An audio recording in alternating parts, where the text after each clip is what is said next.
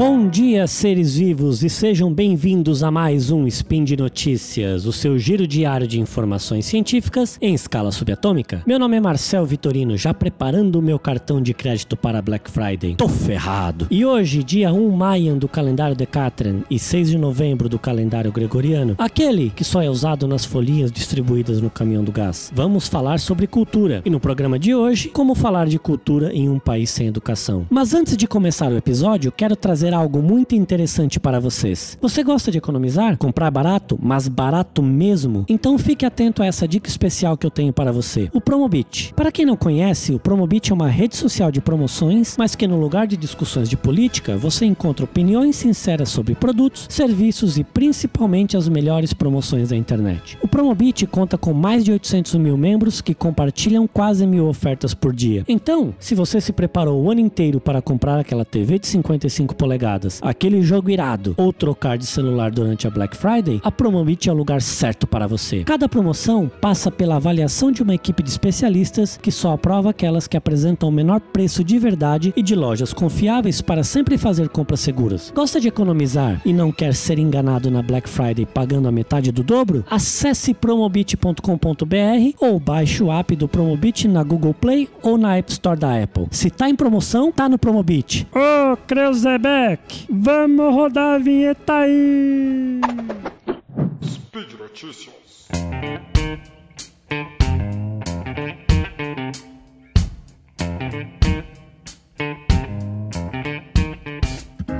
Você já terminou de ler aquele livro que está pegando poeira no seu criado mudo? E aquele show da sua banda favorita que vem uma vez por ano aqui para o Brasil? Já comprou ingresso? Sabe aquele filme que está em cartaz por cinco semanas no cinema perto da sua casa? Já assistiu? E aquela série que está na fila para começar? Qual foi a última vez que foi a um espetáculo de dança ou teatro? Já levou alguma vez o seu filho, sobrinho, irmãozinho a uma contação de histórias? Você sabe se existe alguma biblioteca pública perto da sua casa? Já passou passou lá no Teatro Municipal da sua cidade e pegou o folheto com a programação? Se você, assim como eu, respondeu não para alguma dessas perguntas, não se desespere, estamos no mesmo barco. De acordo com dados trazidos pela pesquisa J. Leiva Cultura nas Capitais, realizada em 10 capitais brasileiras, apenas 12% da população foi a um concerto de música clássica nos últimos 12 meses na cidade de São Paulo, mesmo tendo as duas principais casas de espetáculos desse gênero no país. Se temos esses números tão baixos na maior capital brasileira, imagine o cenário em uma cidade pequena no interior do estado, onde muito provavelmente não há nenhum tipo de equipamento cultural, seja teatro, biblioteca, centro de atividades, entre outros. Agora, se você também, assim como eu, respondeu sim para qualquer uma ou mais dessas perguntas, parabéns! Você faz parte de um grupo seleto de privilegiados que contribui ativamente para a economia da cultura, que movimenta mais recursos do que a indústria farmacêutica e representa 2,64% do PIB nacional, de acordo com os dados da pesquisa Firjan de 2016. Antes de seguirmos adiante, vamos entender o que é cultura. Se dermos um Google em nosso navegador, encontraremos muitas definições. No significados.com.br, encontramos que cultura significa todo aquele complexo que inclui o conhecimento, a arte, as crenças, a lei, a moral, os costumes e todos os hábitos e aptidões adquiridos pelo ser humano, não somente em família, como também por fazer parte de uma sociedade da qual é membro. Já o dicionário Michaelis diz que cultura é o conjunto de conhecimentos, costumes, crenças, padrões de comportamento adquiridos e transmitidos socialmente, que caracterizam um grupo social. Mas, segundo Larissa Biasoli, gestora de projetos culturais e empresária na Sorella Produções Artísticas, cultura é o conjunto de hábitos, costumes, rituais e escolhas diárias feitas por um ser humano em sociedade, desde o acordar, passando pela escolha do café da manhã, da música, da roupa que veste, da forma de cumprimentar as pessoas na rua, às conversas sobre filmes, shows, séries e novelas. Cultura é fazer escolhas diárias de pertencimento e consumo. E por que a cultura é tão importante para a sociedade? Existem vários motivos. Um deles é porque para o ser humano é extremamente importante fazer fazer parte de algo. O sentimento de pertencimento é um dos mais antigos da humanidade, e sem ele provavelmente não viveríamos em sociedade. E também porque a cultura é essencial para a economia de um país. Sim, é isso mesmo que vocês ouviram. Em 2018, a Fundação Getúlio Vargas publicou uma análise dos impactos econômicos da Lei Rouanet, e as conclusões do trabalho demonstram o quanto esta lei é importante no desenvolvimento da economia brasileira. Segundo esta análise, a cada um real investido em projetos aprovados e executados, o retorno é de R$ 1,59 na economia. Quisera eu poder investir meu dinheiro e ter um retorno desses. Além disso, o estudo mostra a interligação entre setores da economia através da matriz de insumo versus produto. E o resultado é impressionante. O setor da cultura impacta 68 dos 68 setores econômicos brasileiros. Recentemente tem se falado bastante sobre o tema financiamento público à cultura através da Lei Rouanet. Essa discussão voltou à tona em abril de 2019 com a publicação de uma nova instrução normativa que altera o valor máximo de projetos culturais de 60 milhões para apenas 1 milhão, tendo como justificativa o fato de que 80% dos projetos captados não alcançavam um valor maior do que 1 milhão. Antes de mais nada, é importante entender como funciona esse mecanismo da Lei Rouanet. Primeiramente, existe uma grande diferença entre um projeto aprovado e um projeto captado. Um projeto aprovado é aquele do tipo Alice no País das Maravilhas, em que todos os objetivos e metas serão realizados. 10 às 10 sessões planejadas para um espetáculo acontecerão, aqueles 13 mil exemplares dos livros serão publicados, as oito semanas programadas de uma mostra com todos seus ingressos vendidos e assim por diante. Já um projeto captado é aquele que será executado de acordo com o montante de recursos recebidos de patrocínio. Por exemplo, um projeto aprovado de 5 milhões para realizar a implementação de cinco bibliotecas públicas acaba se tornando um projeto de apenas uma biblioteca se o montante captado for de apenas um milhão, ou seja, apenas um quinto do projeto aprovado. Neste caso, vemos claramente uma leitura errônea ou talvez direcionada, fazendo aspas aéreas aqui, para a justificativa de que 80% dos projetos não ultrapassam o valor de um milhão, não levando em conta o próprio mecanismo e a estratégia de elaboração de projetos demandados pela Lei Rouanet. Em 2017, foram publicadas três instruções normativas importantes e amplamente discutidas que deixaram os mecanismos da Lei Rouanet mais funcionais e transparentes. O que está acontecendo agora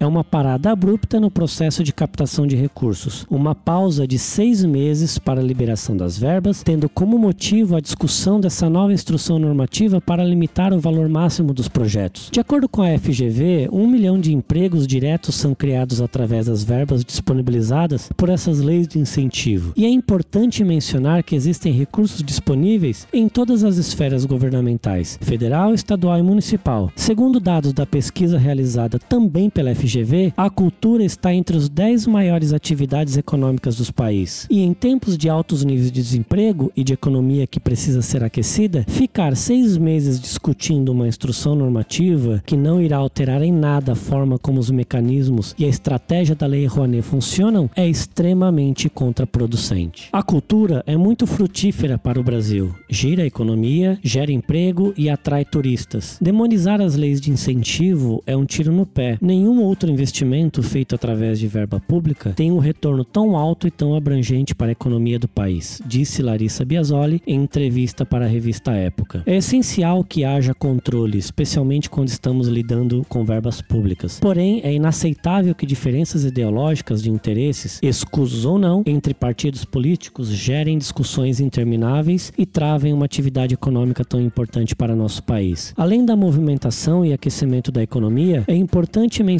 que o incentivo à cultura também é incentivo à educação. Cada acesso que um cidadão tem a qualquer um dos eventos ou equipamentos culturais é uma evolução positiva que temos na educação de nossos cidadãos. Educação formal e informal, condições para interpretar notícias, lembrando que estamos vivendo a era do fake news, incentivo à arte, à ciência, são exemplos de impactos que um simples incentivo à cultura pode ter na sociedade. Sem repetir todos aqueles já mencionados neste cast. É importante tratar esse assunto com seriedade e respeito, fazer com que, de acordo com as premissas da nossa Constituição, o acesso à cultura seja para todos e não apenas para um grupo de privilegiados. É isso aí, meus amigos. Por hoje é só. Quero lembrar que os links comentados neste episódio estão no post. Deixe lá seu comentário, elogio, crítica, declaração de amor, afago ou um abraço apertado enquanto eu assisto um filme europeu. Lembro ainda que este podcast só é possível acontecer por conta do seu apoio no patronato do SciCast, tanto no Patreon quanto no Padrim e também no PicPay. PicPay. Desejo a todos um excelente dia, um grande abraço e nos vemos na Black Friday!